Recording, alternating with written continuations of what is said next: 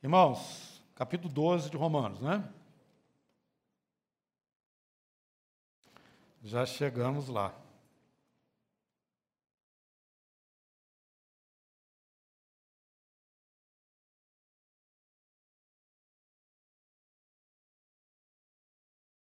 Estes primeiros versos, o 1 e o 2, é conhecido, decorado já, todos nós quase, né, que já temos um certo tempo com a palavra de Deus, já temos ele gravado no nosso coração. O apóstolo, depois de falar aí sobre Israel, do capítulo 9, capítulo 10 e o capítulo 11, a situação do povo de Israel em relação à mensagem agora do Evangelho, né? Alguns é, receberam, outros não, e juntamente com os gentios agora, que é um mistério revelado de Deus, é, eles, então, Paulo então explica que eles vão, como povo, como nação, é, num futuro ainda, é, ser despertados pela ação do próprio Deus, a programação do Senhor. Assim como nós hoje fazemos parte, nós como gentios, dessa aliança do Senhor, eles também vão voltar e todo Israel será salvo. Verso 26 do capítulo 11. Assim todo Israel será salvo, como está escrito. E isso nós sabemos que é na vinda do Senhor Jesus, quando todo Israel, então, presente neste momento, vi, é, verá né, ah, o seu Messias chegando nas nuvens, e de acordo com Zacarias capítulo 12, 14, eles vão chorar e vão lamentar e vão perceber que realmente perderam na história o seu Messias, mas neste momento, próximo da extinção completa do povo, ele se manifesta e ele vem de uma forma é, muito clara, né? Os céus irão se abrir e se verá o sinal do Filho do Homem. Neste momento, este Israel presente neste momento, todo ele será salvo. Mas nós temos visto pelo capítulo 9 que, dentro desse período né, que nós estamos aí vendo, o Evangelho caminhando para, é, para as nações, que está ali representado no cavalo branco do Apocalipse, no capítulo 9, verso 27, a situação do povo de Israel é essa. Mas relativamente a Israel, dele clama Isaías, ainda que o número dos filhos de Israel seja como a areia do mar, o remanescente é que será salvo. Então, Paulo explica muito claramente como é que fica a nação, povo de Israel, né? É, nesse período que é o nosso período agora, período dos gentios, onde é, aguardamos a plenitude, o momento em que todas as nações da terra serão alcançadas, todas as etnias serão alcançadas com a mensagem do Evangelho, e só depois disso acontecido é que o, a plenitude dos gentios é, estará, é, terá acontecido, e, de acordo com isso, no período sequente virá um avivamento dentro do povo de Israel, culminando com a sua conversão é, no sentido assim, total daqueles que estiverem vivos, né? E vivenciarem esses momentos finais aí. Eu estou fazendo uma acompanhada assim, bem rápido dos três capítulos, só para a gente entrar no capítulo 12. Não, se você não acompanhou os anteriores, talvez o que eu estou falando aqui não vai te ajudar muito, ou você não vai entender direito, mas nós temos essas palavras gravadas, você pode pegar aí né, os, os, as ministrações anteriores. O pastor Daniel falou no capítulo 11, fechando este assunto que Paulo é, trata dele com os irmãos lá em Roma.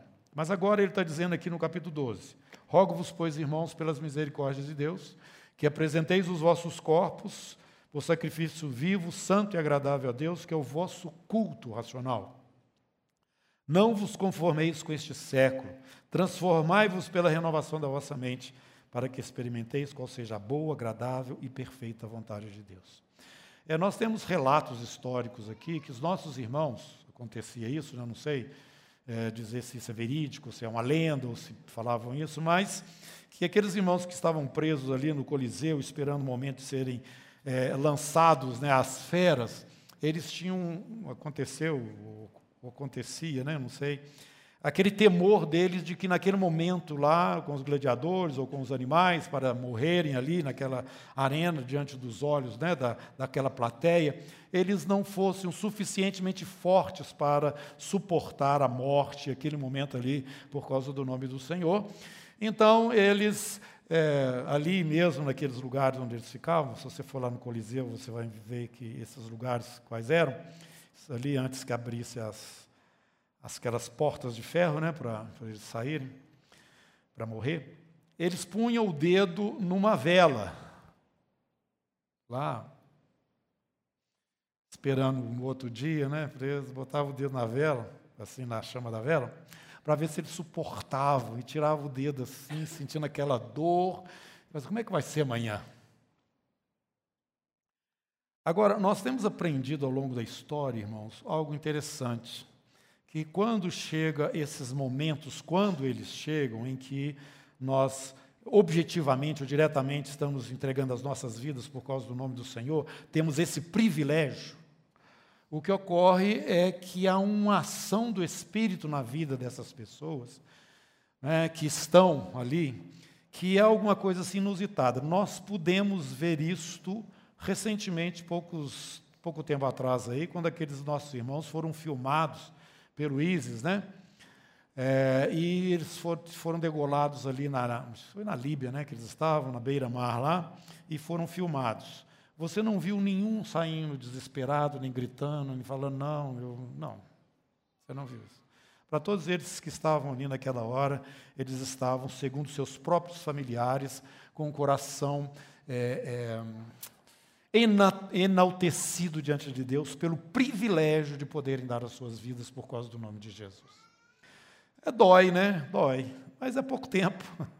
Muito pouco tempo.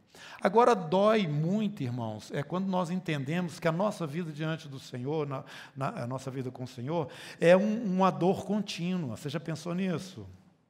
Rogo-vos, pois, irmãos, pelas misericórdias de Deus, que apresenteis os vossos corpos por sacrifício vivo,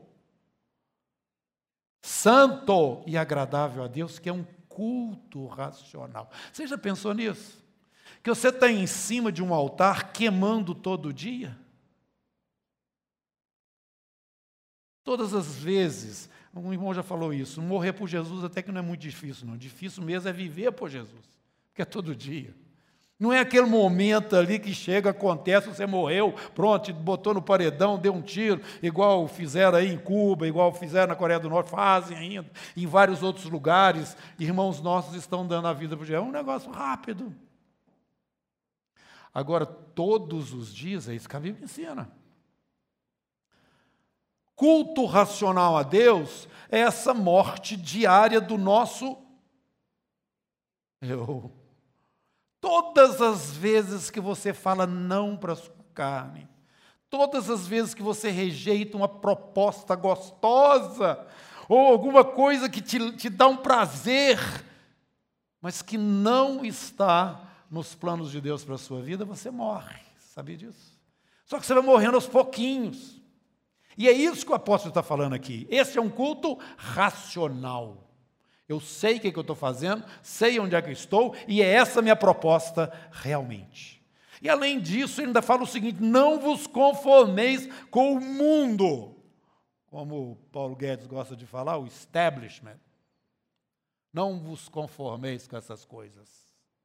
O mundo está numa outra direção diferente da nossa. Irmão, eu sempre digo o seguinte: nós, Igreja do Senhor, nadamos contra a correnteza o tempo todo. Tem gente que tem um, uma, uma, uma, fissura, né? Com esse negócio de tribulação, grande tribulação, grande tribulação, é um, uma conversa no meio da igreja.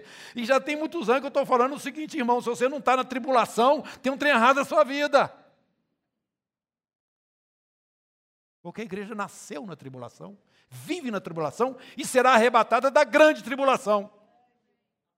É isso que está escrito aqui ó, na minha Bíblia.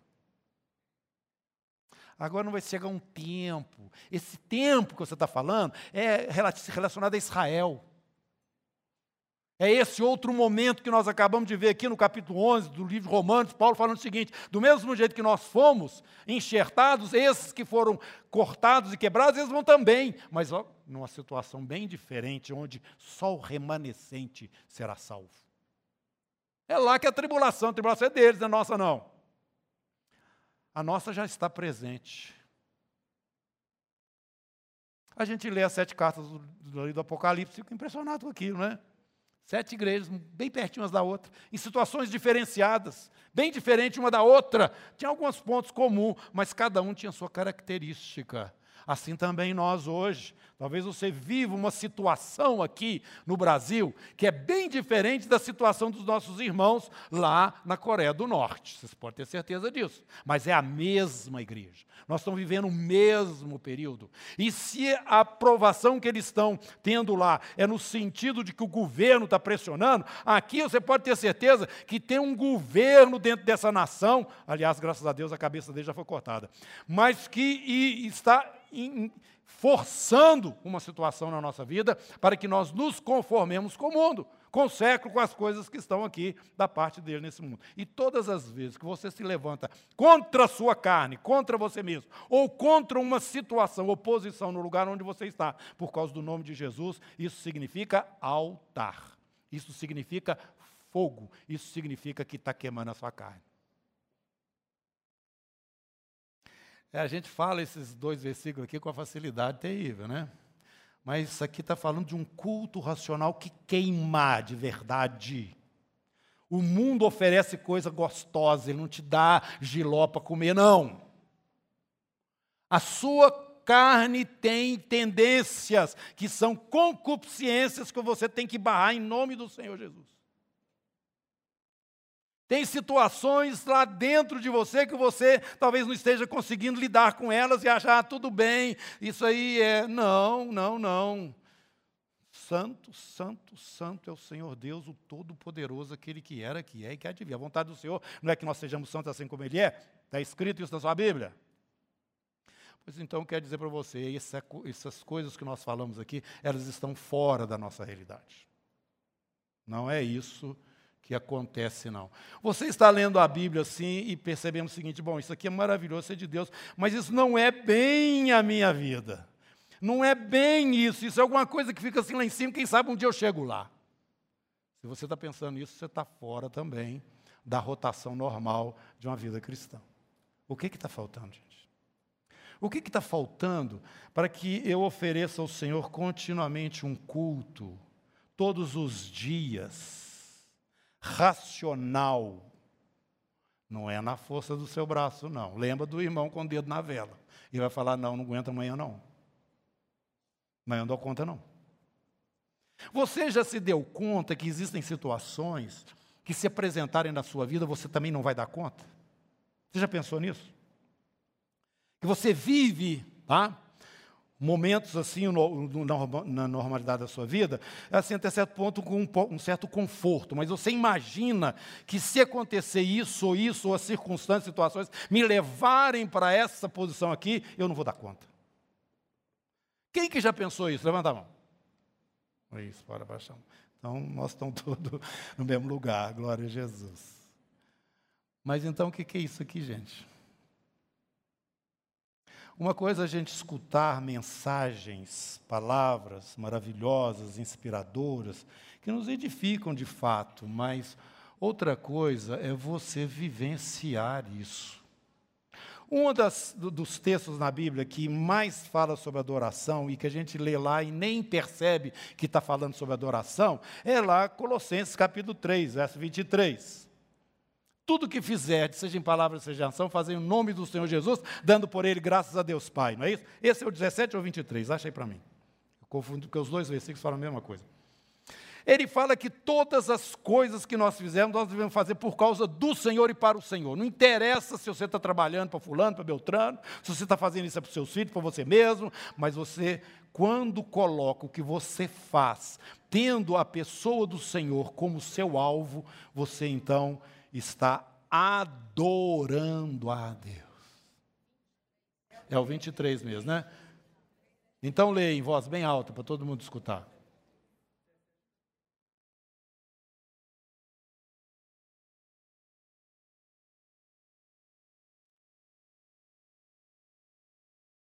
Sabendo, continua no 24.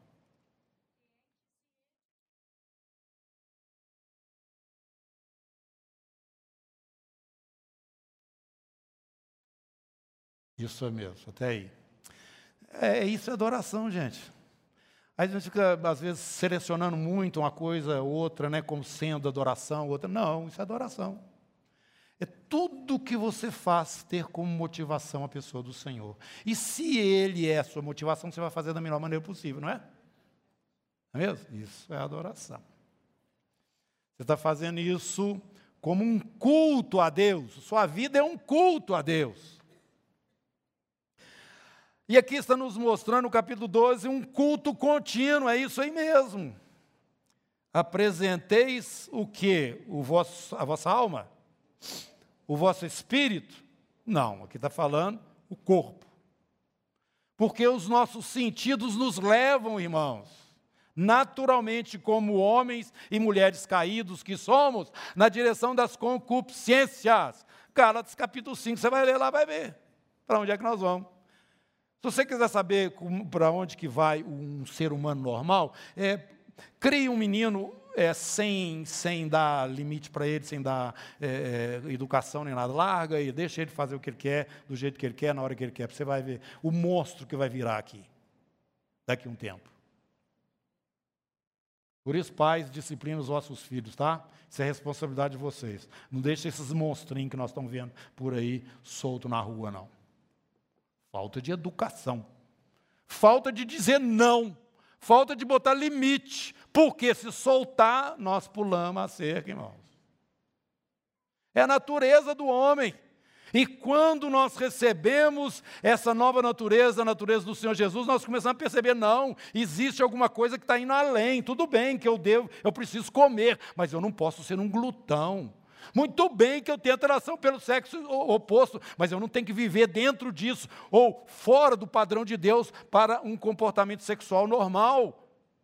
Eu não posso me soltar aí e buscando uma, uma, um prazer que nunca vai chegar, na verdade, porque é uma concupiscência e vai julgando a gente cada vez mais para baixo. Está tudo lá relacionado no capítulo 5 de Gálatas.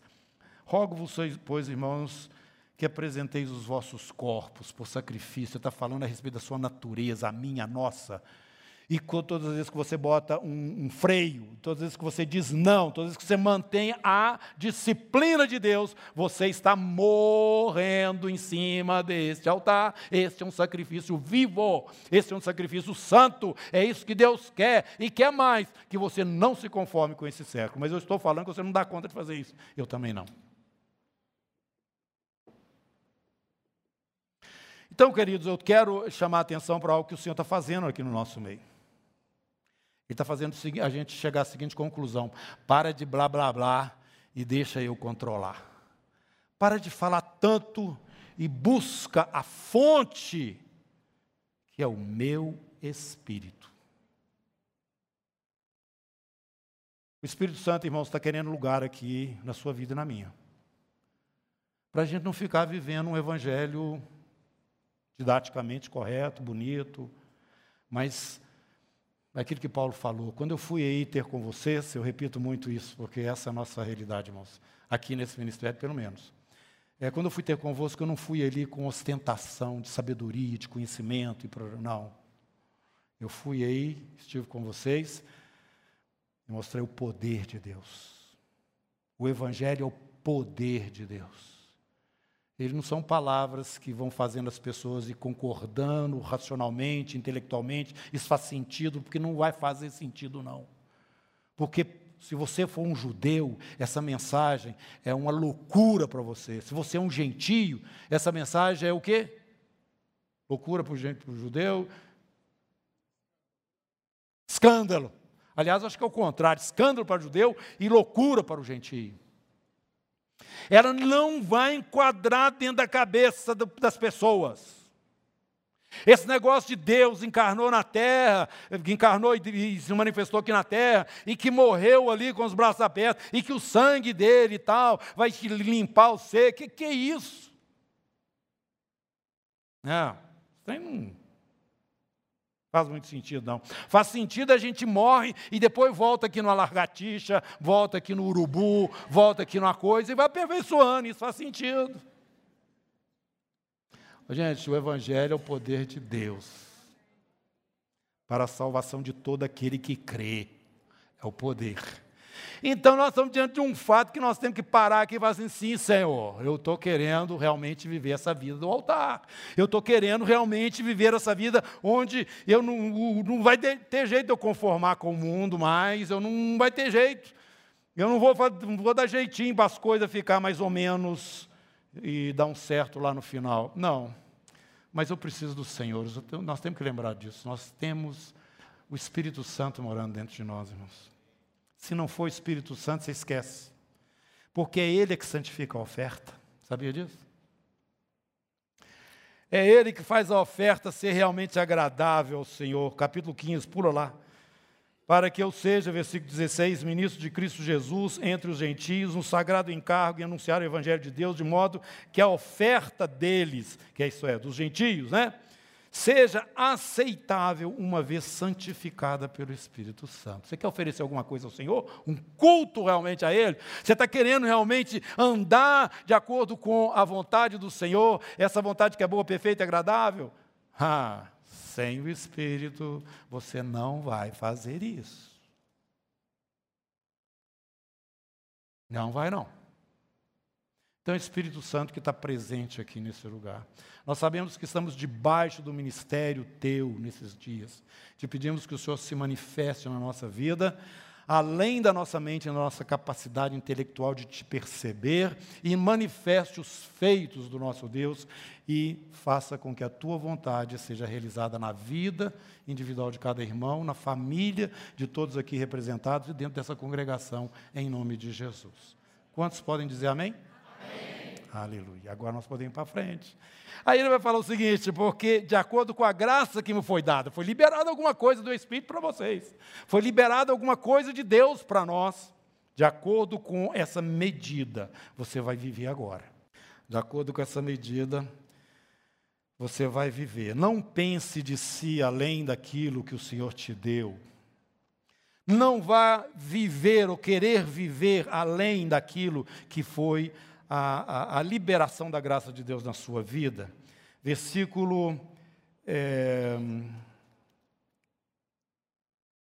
versículo 6. Tendo, porém, diferentes dons, segundo a graça que nos foi dada, seja profecia, se for profecia, seja segundo a proporção da fé, se for ministério, dediquemos-nos ao ministério, que é o serviço, né? O que ensina deve se esmerar em fazer isso, o que exorta deve fazer com dedicação, o que contribui deve fazer isso com liberalidade, o que preside, o que governa com diligência, o que exerce misericórdia deve fazer isso com alegria. Estas coisas foi o Espírito Santo que deu para vocês. Ah? Então disponham o coração para andar dentro delas, mas não além daquilo que ele deu como espaço e graça na vida de vocês. O Espírito Santo deu, conforme-se à proporção daquilo que ele deu para você, e anda na dependência dele, é óbvio, porque senão não vai ter um sacrifício agradável a Deus. Ele então está nos mostrando que nós devemos simplesmente nos conformar com a ação e o mover desse Espírito que já está presente na nossa vida. Do verso 9 até o verso 21. E esse texto, ele com variáveis, né, com alguma variável as variáveis, ele vai acontecer praticamente em quase todas as cartas que Paulo vai escrever. Aliás, em várias cartas que Paulo escreve, vai aparecer lá também Pedro falando a respeito dessas virtudes, esses comportamentos que devemos ter, tendo em vista que nós já recebemos de Deus uma medida, nós temos um espaço, cada um tem a sua proporcionalmente é, uma, uma dádiva de Deus para vivenciar ela dentro do corpo da congregação como um todo, a família de Deus. Foi daqui que nós tiramos essa primeira expressão de como eu devo amar meu irmão. Vamos lembrar disso? Como é que eu devo amar meu irmão que está aí do meu lado? E atrás também?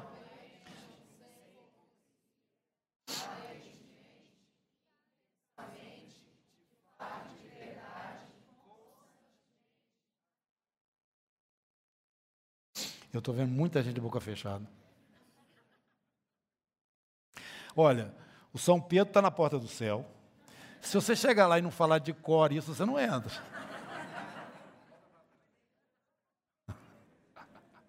Vamos lá de novo, gente. Como que eu devo? Eu devo amar meu irmão. Não é o jeito que o meu irmão tem que me amar, não. Isso não existe para nós. Existe como eu devo amar o irmão.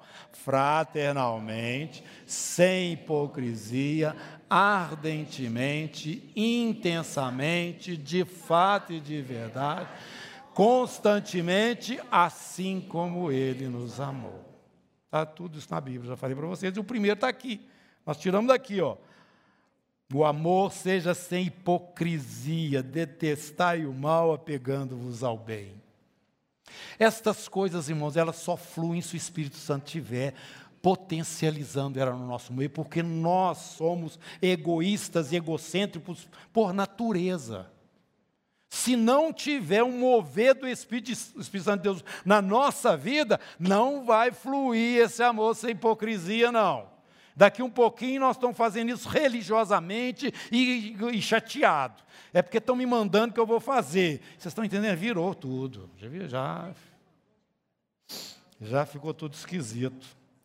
Amai-vos cordialmente uns aos outros, com amor fraternal, preferindo-vos em honra uns aos outros no zelo não sejais remissos, verso 11, sede fervorosos de espírito, servindo ao Senhor, regozijando-vos na esperança, sede pacientes da tribulação, na oração perseverantes, compartilhai as necessidades dos santos, praticai hospitalidade, abençoai os que vos perseguem, abençoai e não amaldiçoeis, alegrai-vos com os que se alegram. Para, Paulo, para! Aprendi há pouco que eu não estou mais debaixo da lei, você está me dando esse mundo de coisa para fazer?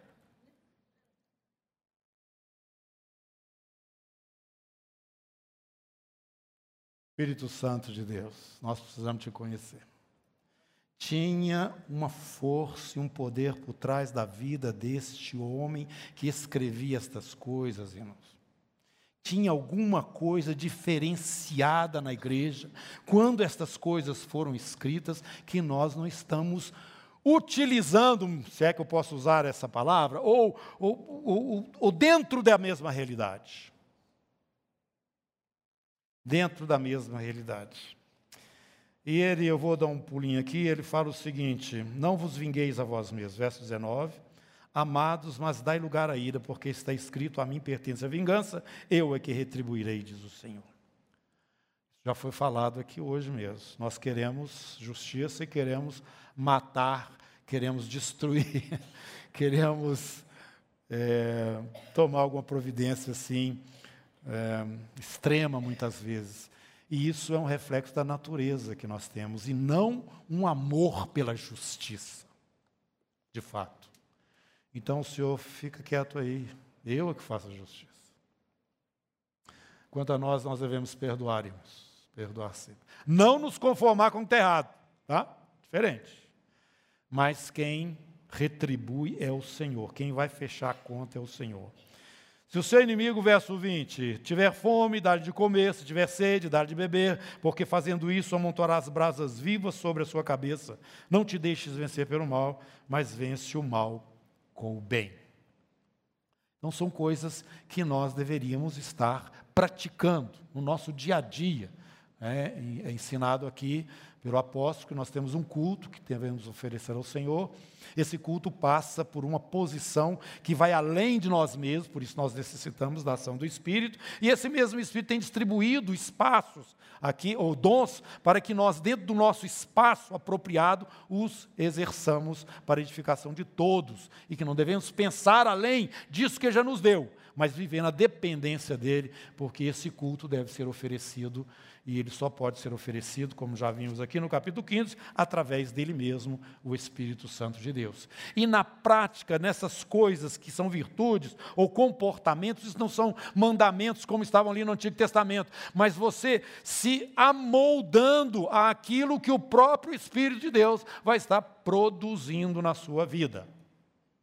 Eu, eu acho que hoje eu estou começando a fazer você ficar um pouco mais é, incomodado é isso mesmo que eu quero fazer.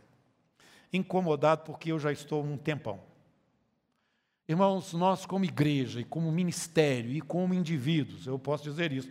Até certo ponto nós poderíamos falar assim que nós estamos no final da linha. Porque final da linha no que diz respeito ao Evangelho do Senhor, no seu sentido e na sua expressão plena. Ou nós entendemos que realmente isso que está sendo colocado aqui depende dessa pessoa que não está tendo a sua ação é, é, tão pronunciada como deveria, ou nós temos que inventar outra coisa, porque nós não estamos dando conta de andar em cima disso, não. Lisinho, não. E eu não estou falando só por mim, eu estou falando por você também. Estou tendo a, aqui a, a intrepidez de falar isso, porque eu estou vivendo no meio da igreja. Nós precisamos do Espírito Santo desesperadamente. Nós precisamos começar a entrar na presença de Deus e falar: Senhor, me ajuda, me ajuda. Eu quero ser um sacrifício vivo diante do Senhor, mas meu dedo está queimando, eu não fico nem dois minutinhos ali em cima da cachapa quente quando eu estou lá junto com meus colegas, lá dentro do meu trabalho, quando o assunto vai por esse lado, ou quando eu estou fazendo os meus negócios e tem ali algumas coisinhas. Algumas... Irmãos, sem o Espírito Santo de Deus, você não tem postura adequada. Você não tem força de vontade suficiente para sustentar uma situação continuamente, que é o estado do mundo continuamente te empurrando, te forçando a não ser que você seja cheio do Espírito Santo de Deus. É isso que eu quero falar para vocês.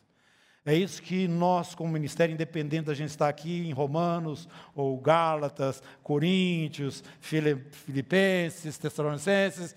Isso tem que crescer. Nós sabemos que vivemos o tempo em que o ministério é do Espírito Santo e vos enviarei o meu Espírito.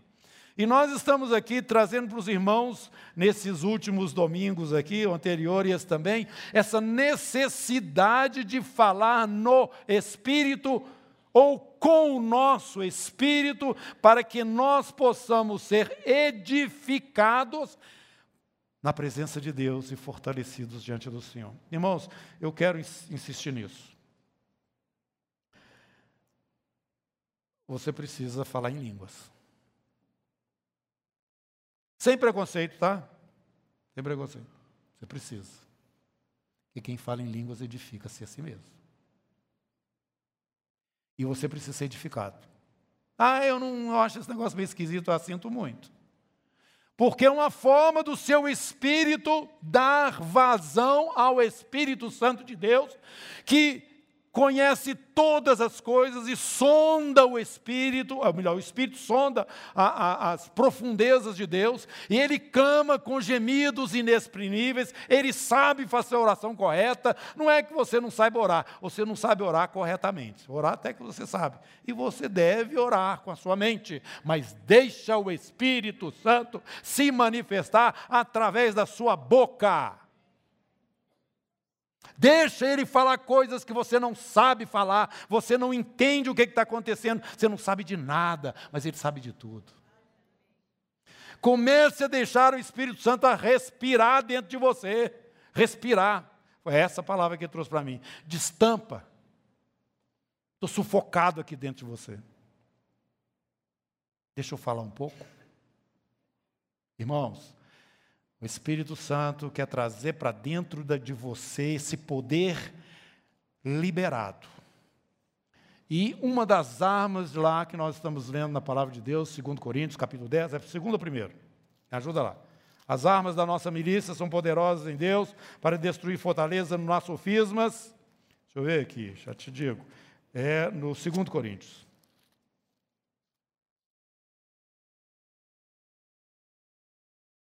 Capítulo 10, versículo 4. São as armas da nossa milícia são, não são carnais, sim poderosas em Deus para destruir fortaleza, anulando sofismas, toda altivez que se levante contra o conhecimento de Deus, levando cativo todo o pensamento à obediência de Cristo e estando prontos para punir todos os desobedientes uma vez completa a vossa submissão.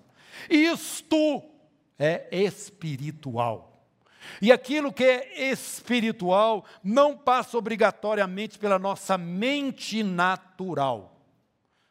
Se o seu evangelho ele só é aceitável naquela proporção que você entende você está muito capenga na sua vida com o Senhor.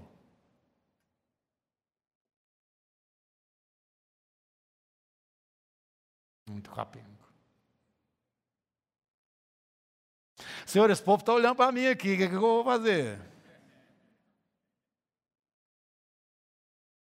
Irmãos, nós não vamos fazer curva mais. Ou nós vamos na direção do Senhor, ou nós vamos na direção do Senhor. Amém? Eu vou orar com a minha mente e vou orar com o meu espírito. 1 Coríntios 14. Eu li isso aqui, mas no princípio da reunião, gente, não tinha uh, talvez a metade das pessoas que estão aqui. 14. Hoje, quando vocês chegaram aqui, vocês viram um louvor assim, um pouco mais solto. Quem que notou isso aqui? Levanta a mão. Não, abaixa não, quer que vamos levantar para me ver direitinho. Olha aí, vocês aí que tem volta, olha aí. Sabe por quê? Pode abaixar a mão. Porque antes que vocês chegassem, nós ficamos aqui cantando e adorando ao Senhor. Com salmos, hinos e cânticos espirituais. Cantar em línguas. Né? Quando nós começamos a adorar o Senhor aqui, tinha pouca gente. Mas já começamos assim, Irmão, não quer dizer que todo dia vai ser assim, não. Estou simplesmente dando um exemplo para vocês, porque nós estamos começando a andar em cima daquilo que a Bíblia nos fala que é o caminho nosso mesmo, e não ficar simplesmente tendo essas coisas como uma referência teórica do Evangelho. Ah, alguém deve estar falando aí, vou repetir. Nem todos falam em língua. Fala, todos falam. Desde que você seja batizado com o Espírito Santo. O que Paulo está falando lá é variedades de línguas. Todos. Não tem mesmo, não variedade, mas uma língua para você conversar com Deus em espírito, se você é batizado no Espírito Santo, você tem. E é, não é para você usá-la, não é para você ficar é, esperando um momento de maior é, é, é alegria, ou maior júbilo, entusiasmo, sei lá o quê, na presença de Deus, para você liberar essa linguagem espiritual, não. Não, não. É para você usá-la normalmente na sua vida, para quando você estiver andando de carro, você fecha o vidro para o pessoal não pensar que você é doido, e você fala em línguas. Na hora que não tiver ninguém perto da sua casa, começa a falar línguas para ninguém ficar te observando. Né? Na hora que você estiver no seu lugar secreto com o Senhor, lendo a palavra, fala em línguas e canta em línguas. Canta. Eu quero, eu quero antes de vocês eh, pensar ou tomar qualquer outra direção contrária a essa que eu estou indicando, faça uma experiência. Façam experiência. Eu estou falando para os que já falam, os que não falam, não, tá? E não estão forçando essa barra, não. Mas eu gostaria que você que não fala e quer falar, se manifeste, porque você vai falar, porque você vai ser batizado no Espírito Santo e vai falar. Porque esse é o dom que Deus deu. Pega o primeiro sermão no livro de Atos, você vai ver isso. Ô, oh, oh, irmãos, Jesus, esse é o Messias, o Yeshua que, nós, que vocês mataram, ele é, o, ele é o Messias. E o pessoal compungiu o coração e tal, e creu. Tudo bem, pode crer, e isso que vocês estão vendo aqui, a gente falando em línguas, esse poder todo aqui nessa sala aqui, vai vir sobre a vida de vocês, porque esse é o dom de Deus. Isso é nosso direito. Por isso eu quero dizer para você, se você realmente quer ser batizado no Espírito Santo, você vai ser. E você vai falar em línguas. E vai usar essa língua para conversar com o Senhor.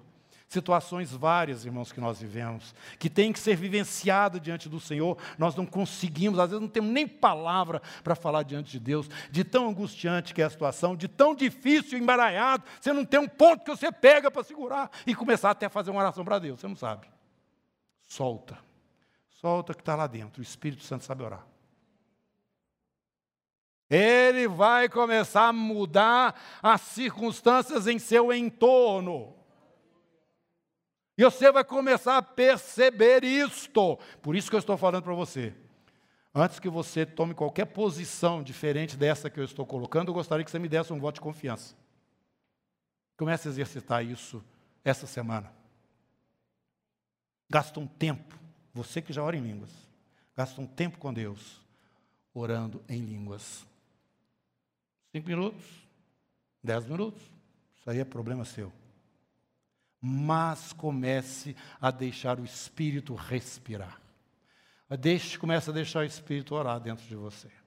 E assim, então, irmãos, nós vamos começar a ver que esse negócio de ficar lá em cima do altar é possível. É possível. É possível que quando aqueles irmãos saíam para dentro lá daquelas arenas, quando eles eram queimados vivos, o povo ficava impressionado de ver a autoridade, a força que estava na vida daqueles homens daquelas mulheres. O que, que é isso? O que é isso? Isso se chama Espírito Santo de Deus. Aquele Espírito que veio sobre Davi, ó, gente, sinceramente, Davi não ia matar urso, nem leão, não ia matar nada. Tá? Talvez dar umas cajadadas nas ovelhas dele, ele matava. O homem não tem condição de pegar um animal desses e matar ele na unha, não. Não tem. Ele tinha consciência de que sobre a vida dele tinha algo muito especial. Tanto que lá no capítulo 51 ele fala: Não me retires o quê? Teu espírito. Ele sabia. Quando ele saiu para encontrar com aquele gigante, ele não saiu lá de pretensioso que ele era, ou porque ele conhecia muito bem a lei, e ele sabia muito bem quem era o povo de Israel, e aquela multidão de soldados ele não sabia coisa nenhuma, nem Saul. Ele falou, não, essa é uma bobajada aqui acontecendo, eu vou botar ordem nessa casa. Nada disso, irmãos. Tinha um espírito dentro dele que movia aquele jovem, não sei se adolescente, mas ele era um meninão. Tanto que os irmãos dele queriam dar cascudo dele. Vai embora daqui. O que você está fazendo aqui? Já entregou o que você tinha que entregar? Vai embora para casa. Ou não, aqui tem um negócio esquisito. Tem um negócio esquisito e não vai ficar assim, não. Este é o Espírito, irmãos, que rompe contra o poder deste mundo, que rompe contra o poder deste século e nós não podemos nos deixar moldar por ele. Porque se nós nos deixarmos moldar por ele, nós vamos ser exatamente a igreja de Laodiceia nos últimos dias. A igreja que acha que não precisa de nada, está bem estabelecida, tudo tranquilo. Essa igreja não conhece tribulação, não. Igreja de Laodiceia. Irmãos, nós estamos falando isso não é para você criar problema em lugar nenhum por onde você for, não. É simplesmente você ser um cristão integral. É isso. É o que nós ensinamos aqui. Adoramos a Deus, amamos o irmão e damos testemunho para quem não conhece o Senhor. Porque tem a mim. Quem que vai falar? Deus deu a minha responsabilidade de passar para aqueles que não conhecem essa mensagem que transformou a minha vida. Agora, tudo isso flui pelo poder deste Espírito que é liberado. Não fica em Jerusalém. Nós vamos Não, vai não, fica quieto em Jerusalém. O que, que nós vamos fazer, Senhor? Vocês vão ficar em Jerusalém. Até o que? De quê? Até que do alto sejais revestidos de poder. Vocês não saem alegre aí, achando que vocês já sabem tudo, que andaram comigo, e que tem toda a doutrina, e que já pronto. Não. Vocês já me viram ressurreto? Não. Vocês ficam quietos em Jerusalém, até que do alto sejais revestidos de poder. E eu quero esse mesmo Espírito que já está presente, mas para mim ele está de lado, ocupando o seu próprio espaço dentro desse ministério e dentro da sua vida, meu irmão. Porque as coisas vão mudar. Porque nós não vamos ficar fazendo de conta, não. Amém? Amém. Amém. Oi?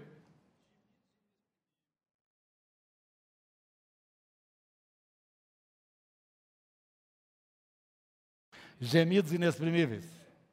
O que seriam esses gemidos inexprimíveis? Não é alguma coisa que nós vamos. Pode ser, pode ser. Mas não é alguma coisa que está dentro do nosso controle. Tá? O que está no nosso controle é o falar. Agora, o que, que o Espírito vai fazer enquanto você fala, isso é outra coisa. Viu? Então, gente, é... vamos ficar em pé? Vamos terminar.